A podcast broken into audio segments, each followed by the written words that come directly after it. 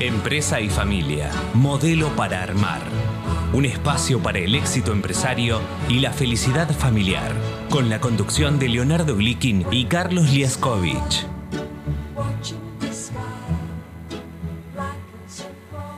Buenos días, ¿qué tal Leonardo Glikin? Hola, buen día Carlos. Una nueva emisión de Empresa y Familia, modelo para armar.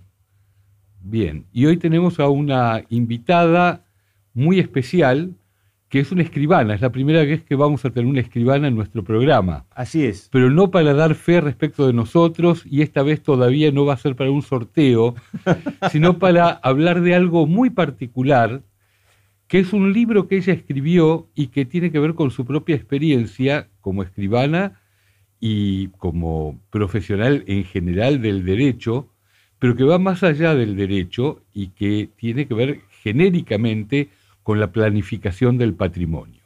Así es. Y como anticipo, antes de pasar a nuestra invitada, eh, dejemos eh, saber a nuestros oyentes que en la segunda mitad del programa vamos a tener en el piso a Eduardo Pres, que es un consultor de empresas muy reconocido y que va a aportar también su, mirada eh, sobre maltrato en las organizaciones familiares.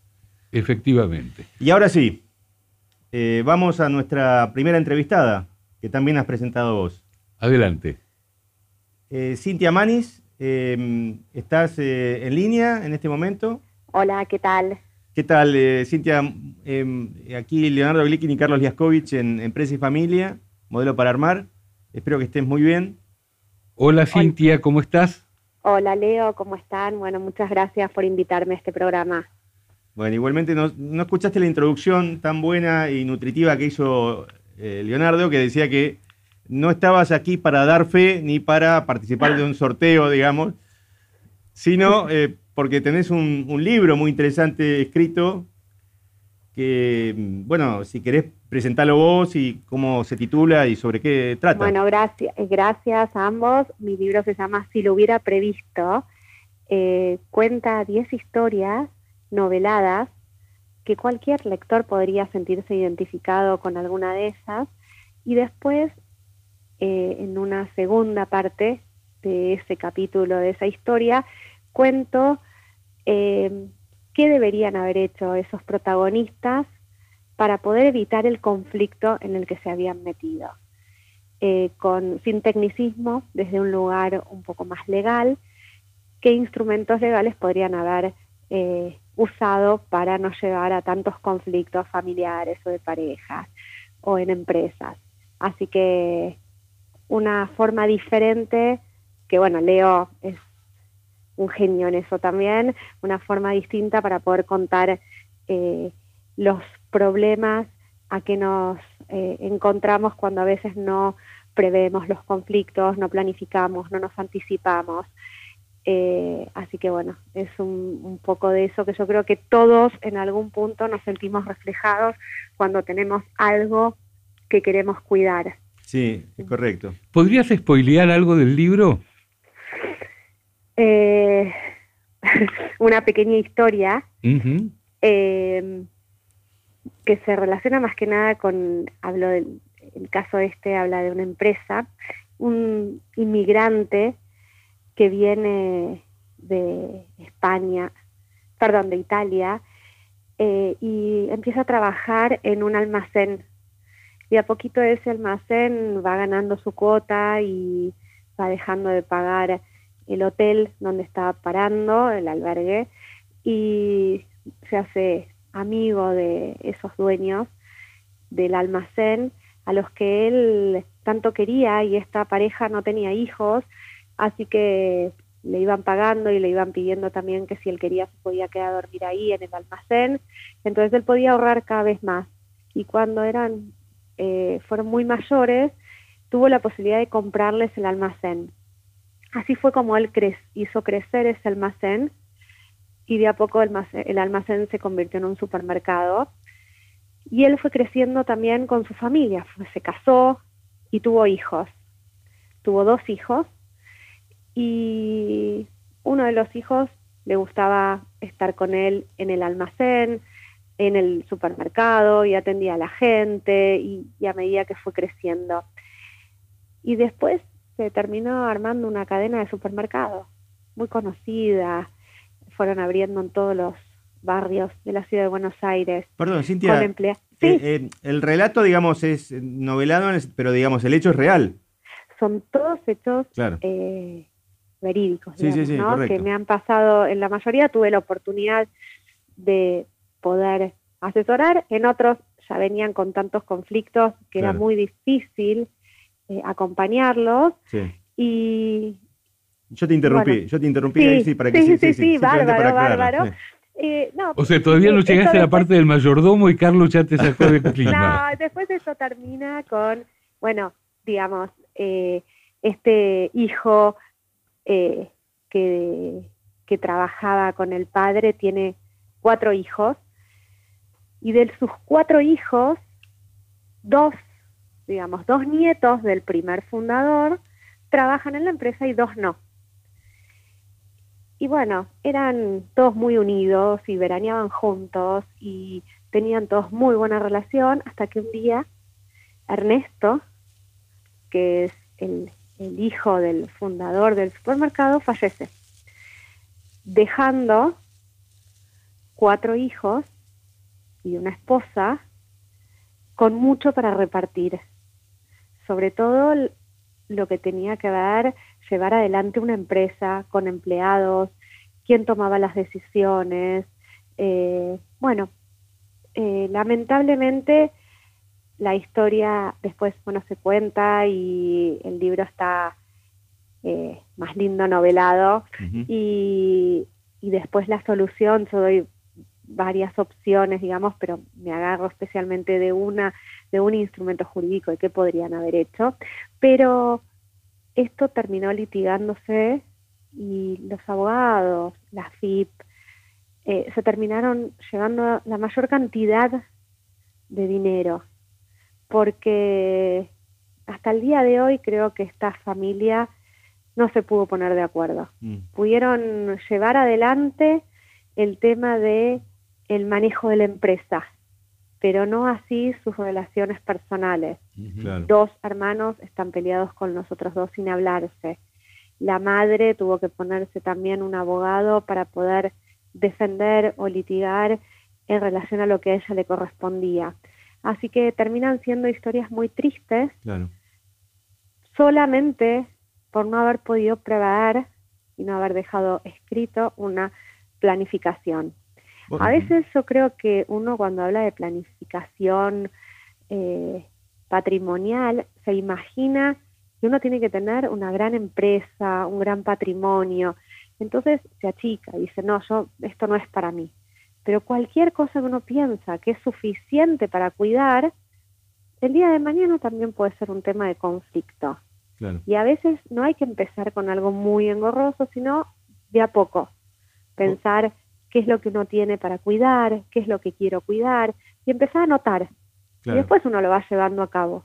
Porque Pero vos, sabés, eh, eh, sabés, que Cintia, que estábamos conversando antes del, programa con Leonardo, eh, Leonardo, bueno, tiene, por supuesto, muy trabajado todos estos temas y, tiene su libro, digamos, tan difundido que es Pensar la herencia.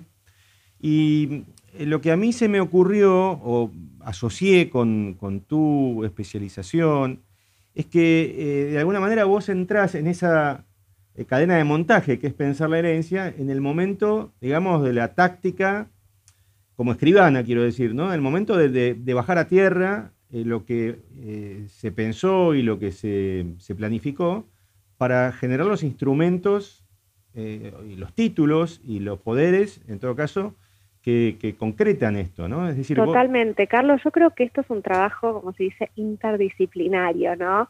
Donde creo que primero eh, arranca en la persona, en cuestionarse, en preguntarse, en reflexionar, en esas noches que a veces se levanta uno y tiene que escribir eh, las cosas para no olvidarse o que no las deja dormir, entonces lo anoto. Eh, y empezar a reflexionar qué es eso que uno no lo deja dormir mm. o que o lo que quiere dejar escrito eh, o si a uno le pasará algo bueno estuvimos hablando esto de la pandemia situaciones que, que a uno lo movilizan y, que se ve enfrentado con situaciones nuevas que te obligan a, no quedar eh, varado en la mitad y a planificar, pero más allá de eso creo que es un trabajo interdisciplinario donde primero es algo que, uno tiene que ir reflexionando con uno o con alguna persona que lo ayude, de a poco a, volcarlo en su empresa y planificarlo. Y después sí a volcarlo en una herramienta legal. Por eso digo que es, lleva bastante, eh, digamos, ítems que tendrían que trabajar, pero que es mucho más fácil de lo que uno se imagina. Es decir, es un error arrancar por la herramienta legal si uno no tiene madurado lo demás, pero por lo menos el, asesoramiento legal puede ayudar a empezar a, como a desentrañar el hilo, ¿no? Y, no, yo no sé si llamarlo como un error, porque la realidad es que nadie va a ir a hablar con un escribano sin ni siquiera o, empezar a, decir, bueno, quiero hacer esto, si uno no lo tiene trabajado. Yo creo que llegás a, volcarlo en un papel, digamos, en una escritura, en un instrumento, cuando ya lo venís trabajando. Si no, no llegás al escribano para hacerlo. Entonces, el trabajo pasa por, eh, eh, empieza por uno, empieza por la persona. El gran éxito de esta temática en Estados Unidos tuvo que ver con el impuesto sucesorio, porque desde el año 1915 esos impuestos llevaron a la gente a tratar de dejarle lo menos posible al tío Sam. Y entonces a partir de ahí el desarrollo de la planificación sucesoria en Estados Unidos, estate planning, estuvo basado fundamentalmente en la cuestión impositiva. Entonces, el, digamos, el incentivo para hacerlo venía desde afuera, desde una cuestión que tenía que ver con el dinero, con el asesoramiento quizás de los contadores y con el deseo humano de dejarle al Estado lo menos posible. El gran desafío que tenemos en la Argentina es poder difundir la planificación sucesoria sin que el impuesto sucesorio sea la gran razón para hacerlo. Claro. No, tal cual, es así.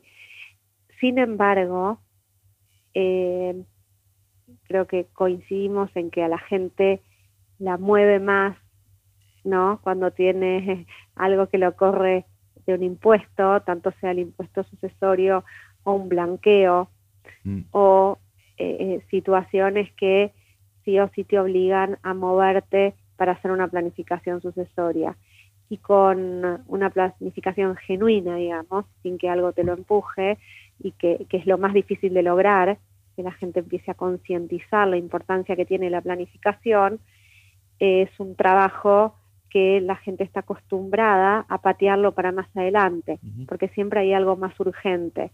Que bueno, es eso lo, el, trabajo que, que nos queda ¿no? Para ayudar a que se empiece a tomar un poco más de conciencia de la importancia de lo que es la planificación. Yo recuerdo en una de mis primeras conferencias sobre este tema, ya por 1995, que cuando llega el momento de las preguntas, un señor levanta la mano y dice, dígame doctor, ¿y si yo algún día me llegara a morir? Y yo le digo, vamos a empezar de nuevo, usted se va a morir, lo que no sabemos es cuándo. Tal cual, eso sí, eso sí. Y bueno, lo que hablábamos antes, ¿no? Esta situación de la pandemia, que es lo que nos trae aparejado, que es eh, que bueno, que todo puede cambiar, que todo nos puede sorprender. Vos me contabas que te encontraste con, con digamos, en la pandemia con situaciones eh, absolutamente inesperadas eh, y no había poderes, no había forma de... eso sí, sería interesante, más allá de que la pandemia en algún momento va a pasar, debería ser un gran aprendizaje para, para poner en marcha estos instrumentos, ¿no? Tal cual, porque la realidad es que cuando uno eh, antes se iba de viaje, dejaba organizado que bueno, si tengo que hacer una escritura o tengo que firmar un boleto o hasta un contrato de locación, le dejo un poder a alguien específico. Y ahora la gente se iba y por ahí no tenía vuelo para volver o se enfermaba afuera y no podía volver en la fecha prevista y nadie lo iba a poder representar por él para que firme o para que lleve adelante una operación. Eh, mucha gente se está yendo ahora también, que uno empieza a escuchar, a vivir afuera. Eh, entonces, tiene bienes y bueno, tiene que dejar eh, un representante. Y por ahí antes pensaba de que por ahí podía volver enseguida o si aparecía la venta de esa operación, se tomaba un avión y volvía. Pero ahora no sabemos si vamos a poder volver enseguida, si me van a requerir una cuarentena, si los vuelos van a estar eh, tan fluidos como antes.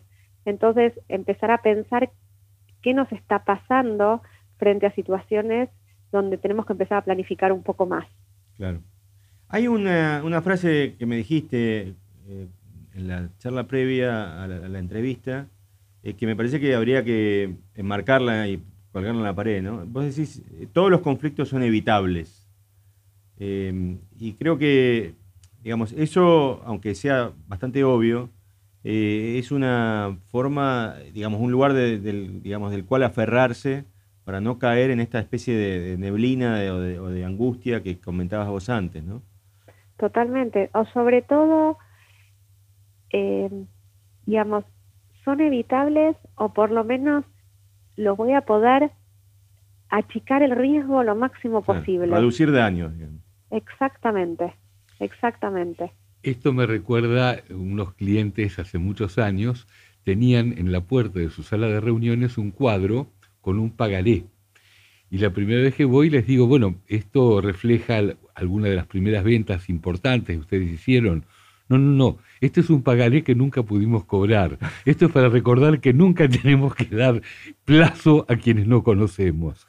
Y de alguna manera, este, recordar situaciones del pasado, que fueron lamentables, tanto de la vida propia como de lo que conocemos de los otros, es un gran incentivo para poder planificar. Totalmente, totalmente. Coincido con, con eso de que además que no nos haya pasado a nosotros, se pudo haber pasado seguramente a un amigo, un primo, a alguien, y ya nos deja la experiencia de lo que podríamos evitar si hacemos una planificación. Y eso también es escuchar, escuchar lo que le pasa al otro, aprender del otro, que bueno, es, es una virtud poder aprender del otro y estar abierto a eh, estos cambios, ¿no? Que, no quiere decir que si uno planifica no lo pueda cambiar. O sea, yo puedo hacer una planificación, ¿sí? no importa el instrumento que, que uno haga, digamos, pero las mandas o determinados instrumentos los puedo cambiar. Entonces, no quiere decir que lo que haga hoy no lo pueda cambiar o modificar dentro de cinco años. Pero bueno, voy acortando, digamos, los riesgos. Exactamente. Yo voy a contar un, un, caso que tuve como introducción para una pregunta que te voy a hacer específicamente sobre los testamentos por instrumento público que es una de las actividades a las que se dedican los escribanos. el caso que voy a contar es el de una chica que descubre quién era su padre biológico cuando ya tenía más de 20 años, lo va a ver a este hombre y empieza a tener una relación padre-hija, pero este hombre le dice, mira, yo no puedo reconocerte públicamente porque mi familia constituida me mataría. Esto fue hace muchos años. Y dice, pero yo te voy a reconocer en mi testamento. Y todo parecería indicar que este hombre era un hombre de palabra, un hombre de buena fe, y parecería indicar que efectivamente hizo ese testamento hológrafo, pero mágicamente ese testamento nunca apareció después de su muerte. Y esto es un ejemplo de los riesgos que hay con los testamentos hológrafos cuando no se reservan en el lugar adecuado. Me gustaría que en base a esto cuentes un poco cuáles son los beneficios del testamento a través de escribano. Bueno, el testamento por acto público, que es lo que nos ocupamos los escribanos en hacer, tiene eh, fecha cierta y tiene la seguridad jurídica que está pasada por ante escribano con dos testigos, que es obligatorio, que conocen al testador, y tiene una inscripción, se inscribe en actos de última voluntad en el registro de actos de última voluntad que rige en el colegio, que está físicamente en el colegio de escribanos. Eh, la realidad que los testamentos, cierto es así que se puede poner en, los testamentos un reconocimiento de un hijo, eh, y sobre todo porque no necesitaba en tu caso eh, que los demás lo conozcan, porque es totalmente confidencial. y lo que tiene es que perdura, porque está en la matriz, en el protocolo. Entonces se usa para, para hacer los testamentos, como también se usan cuando tenemos que hacer una transcripción de un testamento aprobado en un sucesorio, porque en el expediente por ahí mañana se extravía y te quedó alguna manda pendiente de ese testamento y no lo transcribiste, o mismo para referenciar. Así que yo soy partidaria de los, de los testamentos, eh, creo que hay mucho, eh, se puede usar mucho el testamento, tanto para hacer fideicomisos testamentarios como para dejar hijos extramatrimoniales, hijos no reconocidos, para dejar también un beneficio algún heredero o no, digamos, dentro de la máxima que uno puede testar, que es un 33% cuando uno tiene eh, descendientes, eh, o beneficiar mismo también a un hijo con eh, capacidad reducida, con un porcentaje mayor aún. Así que creo que tenemos amplias posibilidades para empezar a hacer uso de lo que es el testamento. Y a su vez, la aprobación de eh, la reforma del código que se hizo hace unos meses en relación a lo que son las donaciones a herederos, que se digamos volveríamos a el código anterior de la reforma del 2015 cuando las donaciones a herederos forzosos eran válidas. Recuerdo que después del 2015, o sea, cuando se hace la reforma del 2015, no se contempla esto y queda como un vacío legal y se toman las donaciones a herederos no forzosos igual que los herederos forzosos observables. Y ahora, hace unos meses, se volvió a, eh, a reformar y a tomar por válidas no observables las donaciones a herederos forzosos, con lo cual tenemos una herramienta más para poder hacer una planificación de la herencia. Está claro. Bueno, Cintia, la verdad que em, muy completo y, con muchos niveles tu análisis porque eh, partimos de tu libro que, toma casos em, eh, y, problemas, digamos, muy humanos y, dilemas, digamos, muy, muy personales, a eh, cuestiones técnicas que aclaran el panorama también para expertos o para eh, gente de, derecho que tiene que también resolver operativamente cuestiones que tengan que ver con, con, la herencia y con el patrimonio. Así que muchísimas gracias. por favor, recordanos el nombre de tu libro y dónde lo conseguimos. Bueno, muchas gracias a ustedes. El libro se llama Si lo hubiera previsto y lo pueden conseguir directamente por el Instagram, que es arroba si lo hubiera previsto, el Instagram del libro, o lo pueden conseguir por Mercado Libre. Perfecto. Cintia Manis, escribana, muchas gracias por nuestra participación en Empresa y Familia Modelo para Armar. Muchísimas gracias a ustedes, fue un placer. Igualmente, Cintia, gracias. Chao, un beso. y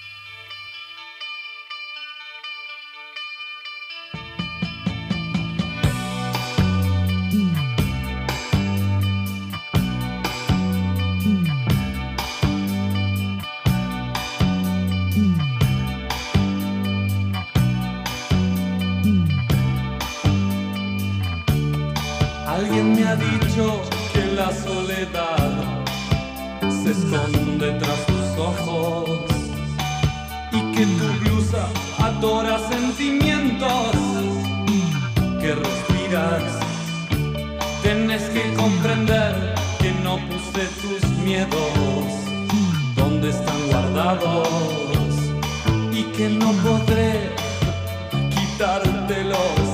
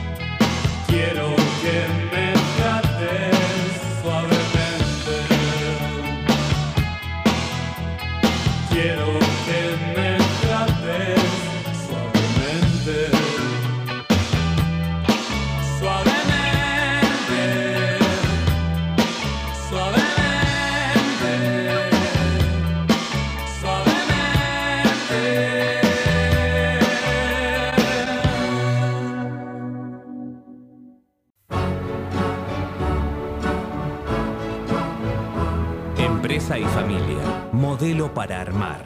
Un espacio para el éxito empresario y la felicidad familiar. Bueno, segundo bloque, Leonardo, y por favor, ¿cuáles son los modos para comunicarse con empresa y familia? Bueno, cada vez tenemos más maneras de comunicarnos. En primer lugar, nuestra página web www.empresaifamiliaradio.com, nuestro WhatsApp más 54911 6666-7519. En Spotify pueden buscar nuestros programas anteriores en Empresa y Familia Modelo para Armar. Son podcasts de Spotify. Y tanto en Facebook como en Instagram en, arroba Empresa y Familia Radio. Es decir, no hay excusas. No hay excusas. Hay 10 modos para llegar a nosotros. bueno, y tenemos en el piso eh, a un invitado eh, muy particular, y le agradecemos muchísimo que esté acá, Eduardo Pres. Tendríamos más o menos, eh, Leonardo, que usar medio programa para dar el currículum solamente de Eduardo. Pero digamos, es médico, es psicólogo y además es un consultor de la alta dirección de empresas muy importantes. Y bueno, nos hace el gran beneficio de haber, haberse acercado hasta, hasta los estudios de Radio Perfil. Y en este momento, Eduardo, antes de que empiece a hablar, suma un nuevo, digamos, un nuevo hito en su carrera, y es que es miembro del cuerpo docente del primer programa de formación de consultores de empresa familiar certificados del IADEF. Es un programa anual en el cual Eduardo va a dirigir el módulo que tiene que ver con todos los aspectos humanos y psicológicos que tienen que ver con la relación entre la empresa familiar, sus integrantes y por supuesto con el objetivo de formar a consultores de primerísimo nivel. De modo que bienvenido Eduardo. Bueno, muchas gracias, buenos días para todos los oyentes, para ustedes y los oyentes. Gracias, este, Leonardo, Carlos, por la presentación. Este, todo es verdad. todo es cierto. Bueno, pero como siempre hay que hacer foco. Eh, hoy hay una, hay un foco, hay una palabra que eh, nos parece que puede darle mucho eh, peso específico a tu intervención, y esa palabra es maltrato, eh, nada menos. y por supuesto nos interesa conocer tu experiencia respecto de lo que es la situación de maltrato en, las empresas y en particular en las empresas familiares. Sí, estaba un poco abandonado este tema y a mí me lo despertó hace poco, este, en enero más o menos, este, algo que yo ni, sabía que existía. Eh, leí una nota, una, información que salió en los diarios una vez, nunca más salió, que eh, parece que en los países del Commonwealth, Canadá, Australia, esas cosas, además del primer ministro, hay un gobernador o gobernadora que es la representante de la reina en ese país. Y en Canadá tuvo que renunciar porque hubo muchísimas denuncias por maltrato en su maltrato laboral en su eh, gobernación. Entonces, cuando era tal el caudal de las denuncias, el gobierno, este, de forma un poco autónoma, digamos, no estamos acostumbrados nosotros a eso, este, inició una investigación privada, o sea, contrató una consultora privada para constatar si las denuncias eran correctas o no, y aparecieron cientos de denuncias, se confirmaron prácticamente todas, y bueno, muy elegantemente le pidieron a la señora que, renunciara. Entonces me, yo leí esa, esa noticia y me despertó este, la inquietud porque eh, es un tema que yo visito, digamos, como yo digo, camino, camino mucho las empresas, ¿no? tanto la empresa en general como empresas familiares, y aparece de vez en cuando este asunto ¿no? de la queja o el, modo, el modo en que tratan a la gente, el modo en que es tratado. Y en general, yo hace mucho que no leo nada, que no, no, no, aparece este tema, no, en el radar no está. ¿no? Se habla mucho de mana, de, estas cosas. Y yo, ahora, eh, cuando uno lee este, notas o artículos de encuestas que se hacen de por qué la gente quiere cambiar de trabajo, indefectiblemente en el primer lugar es porque tiene una mala relación con el jefe. la famosa frase de la gente no, no, no se va de un trabajo, se va de un jefe. Eh, tal cual, tal cual. Incluso este, y esto está demostrado también, este, la gente elige, cuando puede elegir, obviamente, para trabajar lugares, eh, elige buenos climas. No, no, no solamente lo económico. No, no, no. Lo económico, te digo, hasta, eh, bueno, yo no soy un investigador, pero los estudios, digamos, no está en el primer lugar, tampoco está en el segundo. A veces el tercero, digamos, ¿no? Porque interviene primero el clima, de trabajo, después la posibilidad de hacer carrera, ¿no? de progresar, digamos, que, en el trabajo le, le, agreguen valor a su carrera y él, a su vez pueda agregar valor a la empresa. Pero lamentablemente el maltrato está instalado en las empresas. En mayor o menor medida, eh, puede darse de una forma evidente, como cualquiera se da cuenta, pero también, y quizás es lo, lo más importante son las formas sutiles del maltrato, que van horadando de a poquito, como la gota que, golpea la piedra, van horadando los climas. Claro. Eh, es decir, eh, a veces identificar el maltrato no es un grito o no es una... Tal cual, no es un insulto, eh, no es pegar, digamos. El maltrato puede adquirir diferentes versiones, ahora, ahora vamos a hablar un poquito de esto. Otra cosa que me parece importante es que atraviesa todas las jerarquías. Mm. Acá no hay este, el eh, maltrato puede venir de cualquier lado, puede venir de un compañero, del superior, digamos, puede maltratar el cadete como puede maltratar el dueño de la empresa. Digamos. Cualquiera puede ser a su vez víctima y victimario de, este, del maltrato. Esta situación que estamos viendo ahora de pandemia, que ha modificado las condiciones de trabajo, el home office, el trabajo en casa, el trabajo a distancia, eh, cuando la gente tiene que hacer trabajo presencial, los turnos, eh, todo eso a veces no permite visibilizar estas cuestiones del maltrato, pero siguen existiendo con otras características. Em, recién hablábamos de, que no son evidentes, cada vez son menos evidentes, pero, digamos, este, hay algunas formas que, van adquiriendo nombres propios, ¿no? como el bullying, eh, la gente que es tomada de punto. Eh, cuando, eh, por ejemplo, hay personas a las cuales se les, se les da tareas o otorga tareas que es para gente menos capacitada de lo que esa gente está. Es una descalificación. Y todas las descalificaciones son maltrato. Lo veamos como lo veamos, ¿no? Entonces, eso va este, como corrompiendo el vínculo. Entonces la gente se queja, y son profesionales, formados, y me dan tareas que las puede hacer cualquier administrativo. Entonces eso desalienta. Este, claro, no hay insulto, no hay nada. Y cuando vos decís, che, me siento maltratado, no, yo... Este, de ninguna manera, yo, jamás insulto a nadie. Claro, jamás insulto, eh, hablo bien. Sí, bueno, pero vos no le das tareas y, sí, bueno, pero...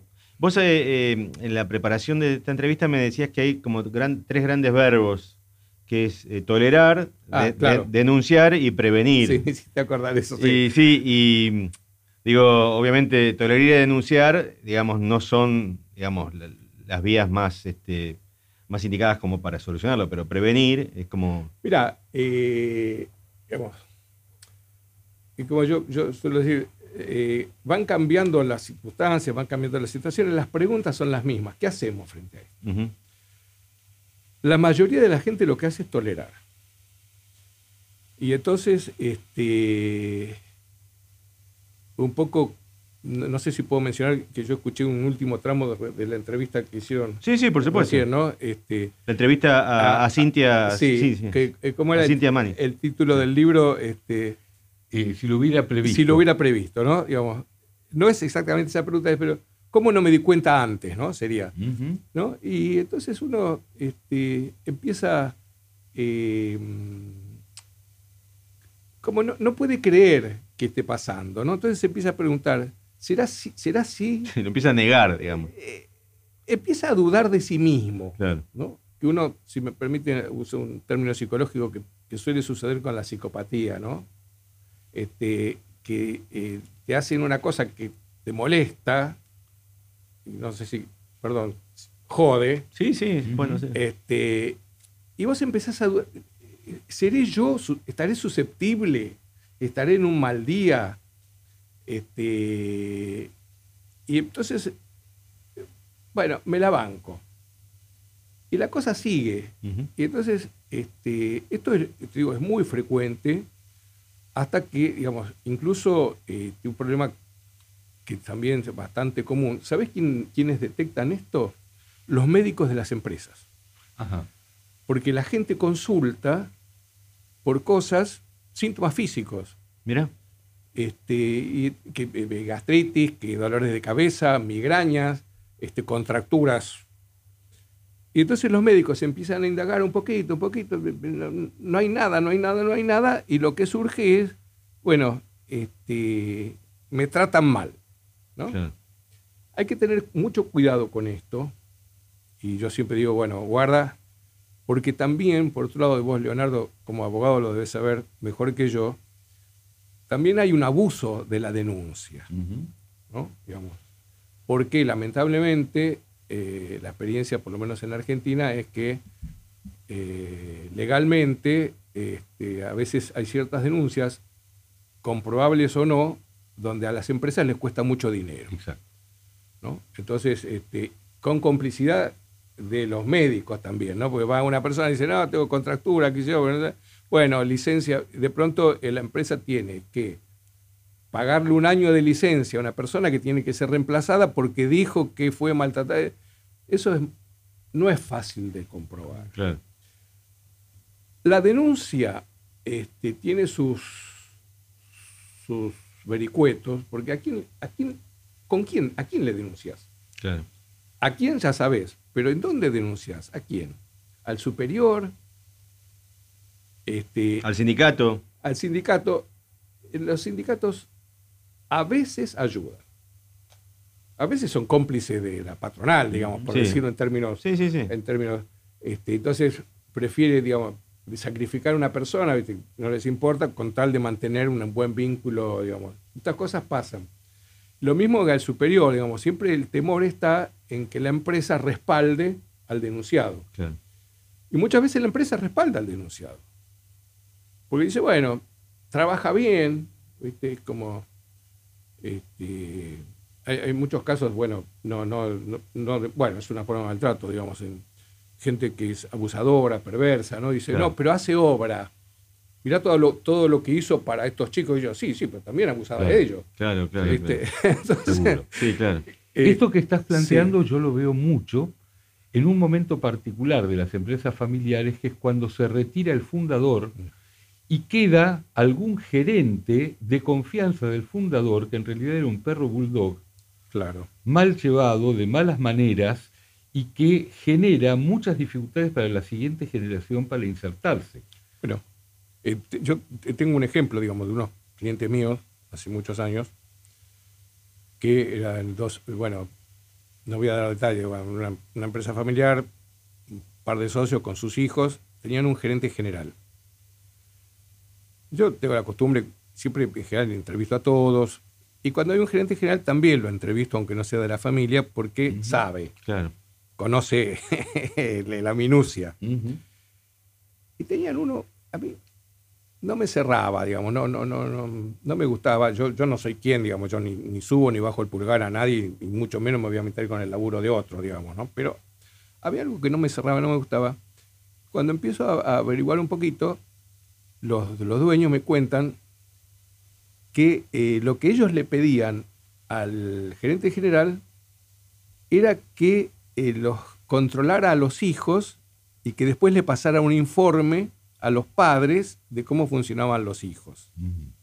Una ortiva, digamos. Claro, claro, de claro. alguna manera. Un espía de los. Claro, claro. Y yo les decía, miren, esto es, no va. Digamos, este, pero eh, es, es disfuncional, digamos, yo no les decía que era disfuncional, digamos, en la concepción es una empresa disfuncional. Claro.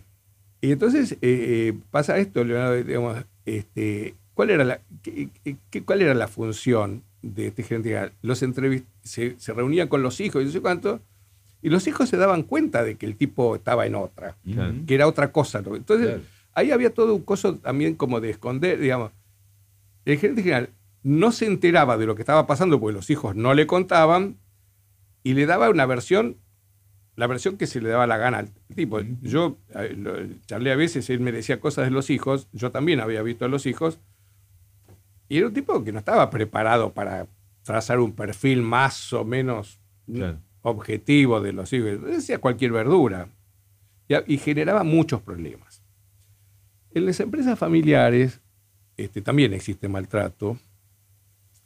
Este, quizás un poco menos que en otras empresas no familiares, porque eh, dentro de todas las dificultades que tienen las empresas familiares y todo lo que los consultores señalamos como problemas, tiene muchas virtudes. Una de ellas es justamente que es familia. Y ese sentimiento de familia se transmite a la gente.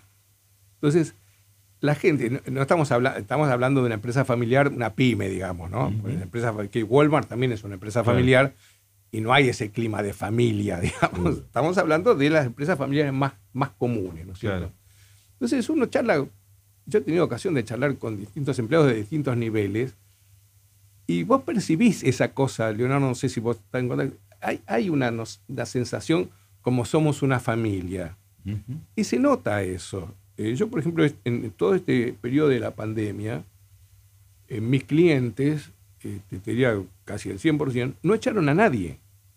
Los tipos, bueno, que, que bajaron el 25% acordado con, la, con el sindicato, que usaron el, el ATP, no sé qué sé qué yo, pero los tipos religiosamente, sin, sin facturar, este, Pagaban los sueldos. pagaban los sueldos. Y esto es porque son familia. Sí, hay valores instaurados Hay valores, en exactamente. función de los cuales hay una conciencia de que la familia está mirando, la propia familia está mirando. Sí, eh, además que hay también familias, eh, hay padres e hijos que son empleados del encargado que empezó con el Claro. padre hace 40 años atrás, eh, también tiene trabajando a su hijo ahí. Entonces hay, una, una vez este, una chica, este, una hija de una segunda, segunda generación me decía, y el encargado de planta me dice, me tenía a mí en brazos cuando yo era bebé. Claro. Claro. ¿Viste? Eso, eso eh, no lo encontrás en una empresa que no es familiar. Obvio, claro. Y paradójicamente, el- los temas de maltrato se ven más dentro de la familia que fuera de la familia en una empresa familiar. Es decir, el maltrato es entre integrantes de la familia. Sí, maltrato. Maltrato del cotidiano, ¿no? Digamos, Mm. esas cosas, digamos, donde hay, eh, muchas veces hay, hay un hijo, un hijo que es permanentemente descalificado, ¿no? Entonces son esos, esa- en esas reuniones, dicen, sí, ya sé, siempre la culpa es mía. Y me acuerdo uno, un muchacho que decía, eh, estábamos sentados de tal forma en la, en la oficina, yo, sí, ya sé cuál es mi salida. Y señalaba, tenía enfrente la puerta y dice, mi salida es esa, la puerta, la puerta de salida, ¿no? Entonces, este, o eh, un caso más reciente me dice, el, el caso de. Y eh, de chiquito siempre es el que nos trajo más problemas. Mm. ¿no? Y entonces. y esa etiqueta después es. Y es una etiqueta. Entonces, cuando los padres me dicen, ya ahora tiene, poner 30 años, me dice, no, pero siempre fue muy desconfiado. Y bueno, escúchame, fue cri- criado en una cosa de desconfianza. ¿Viste? Que, que no- no, como dicen algunos, ¿viste? La, la manzana no cae muy lejos del árbol. Seguro. ¿viste? Y no, son- no, no, es, es hijo de ustedes, no es hijo de un repollo. Y, Y vos, eh, perdón, Carlos, no quiero dejar pasar, pues lo veo a, a Leonardo con el reloj. Este, quizás lo más el mensaje más importante que yo quiero transmitir es que se puede prevenir esto. Hay herramientas para tratar. Y hay que empezar a tratar al dueño. Digamos, yo eh, siempre sostengo que eh, la mayor responsabilidad de lo que pasa en una empresa está en la cabeza que dirige de lo bueno y de lo malo. Y de lo malo se tienen que ocupar, porque además son ejemplo. Si, si, si eh, las autoridades, no digo, digo el dueño como gerente general, como el padre de una familia, como los dueños, digamos, no se hacen cargo del asunto, ¿qué les queda a los otros? ¿Y cómo es el trabajo con un dueño, con un fundador en relación a esto? Mira, eh, por ahí puede sonar medio sonso lo que yo voy a decir, ¿no? Pero es como promover que es mejor llevarse mejor que llevarse peor. Ujú. uno tiene que ir, eh, digamos, porque yo creo también que el trabajo del- de un consultor es en cierta manera como el trabajo de un educador. Uno tiene que educar a la gente en las buenas maneras. Parece sonso esto y parece muy no, no, es, es ingenuo. profundísimo. En realidad es profundísimo, dicho con palabras simples. Sí, ta- tal cual. Eh, digamos, a mí me resulta mucho más fácil decirlo sentado acá que después ir y hacerlo. Pero no hay otra manera. Esto es imprescindible. ¿no? Y la prevención es educar en las buenas maneras. No es, no es mucho más complicado que eso.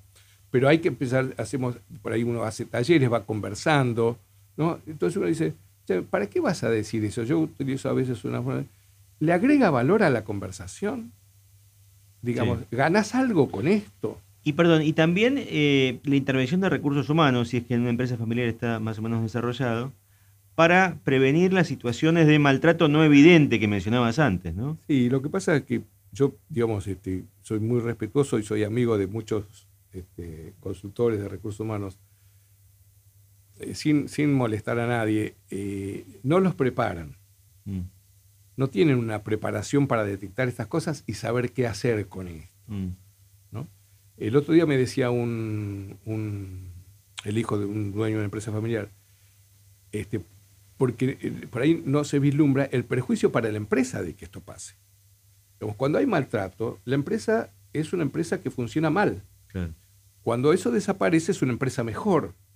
Entonces me dice, claro, me dice, uno no se da cuenta del perjuicio. Dice, por ahí hay un lío entre un jefe, un supervisor, y un jefe y un supervisor, y uno dice, ah, que se arreglen entre ellos, ¿no? Sí, claro, enciérrense en una pieza y arreglenlo entre ustedes. No es así. Claro. Eso no funciona.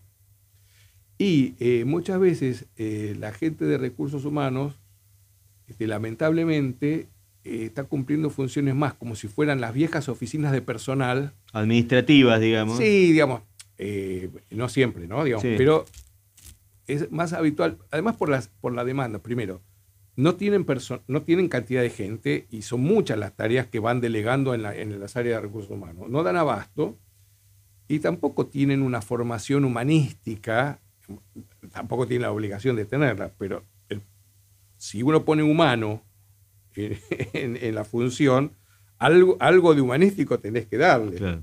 ¿no? Pero, digamos, eh, debiera ser un recurso. No lo es en forma completa, pero sí debiera serlo. ¿no? Nosotros, bueno, nosotros, digo, yo digamos, también trabajo muchas veces con los responsables del área de recursos humanos para ofrecerles alguna herramienta. Uno le, le- le tira herramientas para, para poder... este, y la herramienta básicamente es la conversación. Está claro. No hay muchas más herramientas. Eduardo, Sí. eh, este tema de maltrato, te voy a dejar un pie. eh, ¿Vos lo estás empezando a madurar para que después se transforme en algún texto, en algún libro? O qué sé yo. Y, y además te pregunto, eh, tenés varios libros publicados. ¿Cuál, Sí. cuál nos podés recordar de ellos y, y que pueda ser útil en estas circunstancias? y qué sé yo, todos y ninguno, digamos, porque específicamente eh, cuando yo escribí, yo, yo tengo cuatro libros publicados. Uno eh, se llama Psicología de las Organizaciones, que está recontragotado, está en venta en Amazon. Y después tres libros dedicados a empresas familiares, que son empresas, empresas de familia, emociones en empresa de familia, y el último, que salió hace un, año y pico, que es Hijos del pasado, padres del porvenir. La editorial Granica tiene un, quinto libro mío que este, sería por el primer libro, Psicología de las Organizaciones, se publicó en el 2005, yo lo habré empezado a escribir en el 2002, pasaron muchos años y aprendí mucho más, digamos. Entonces, no sería una segunda parte, digamos, de serio, pero es, es como una, una continuidad. Bueno, eso está me dijeron, no, ese libro es nuestro, es nuestro, es nuestro, es nuestro, es nuestro, pero eh, con la pandemia, que no se venden, que la industria editorial, que lleva, está ahí. Eh, en todos los libros, eh, prácticamente, ninguno es un refritaje del otro. Todos los textos son originales, no hay copio y pego, eso nunca me gustó, me molestan los autores que hacen eso, pero hay temas que son comunes, por ejemplo, eh, casi, casi, casi en todos los libros hablo de los conflictos. Los conflictos muchas veces tienen que ver con el maltrato. Eh, hablo de las emociones.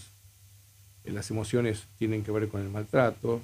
De paso aclaro para, los, para las empresas familiares que muchas veces se habla de las emociones como si fueran un factor negativo en las empresas familiares.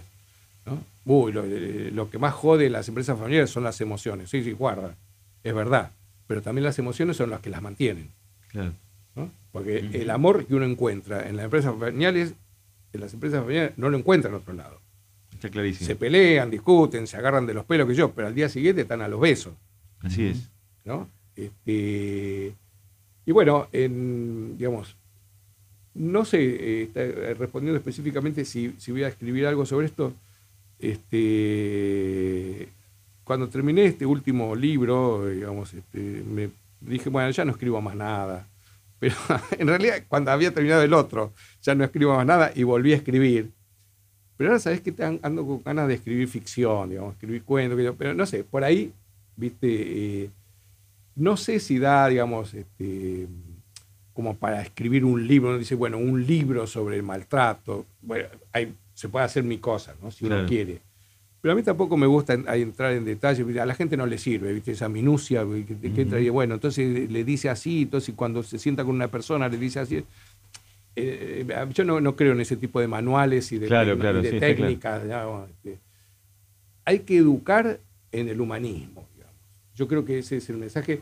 Y se puede prevenir eh, haciendo algo tan antiguo como el uso de las buenas costumbres, el buen trato el saludar, el buenos días, buenas tardes, muchas gracias, por favor.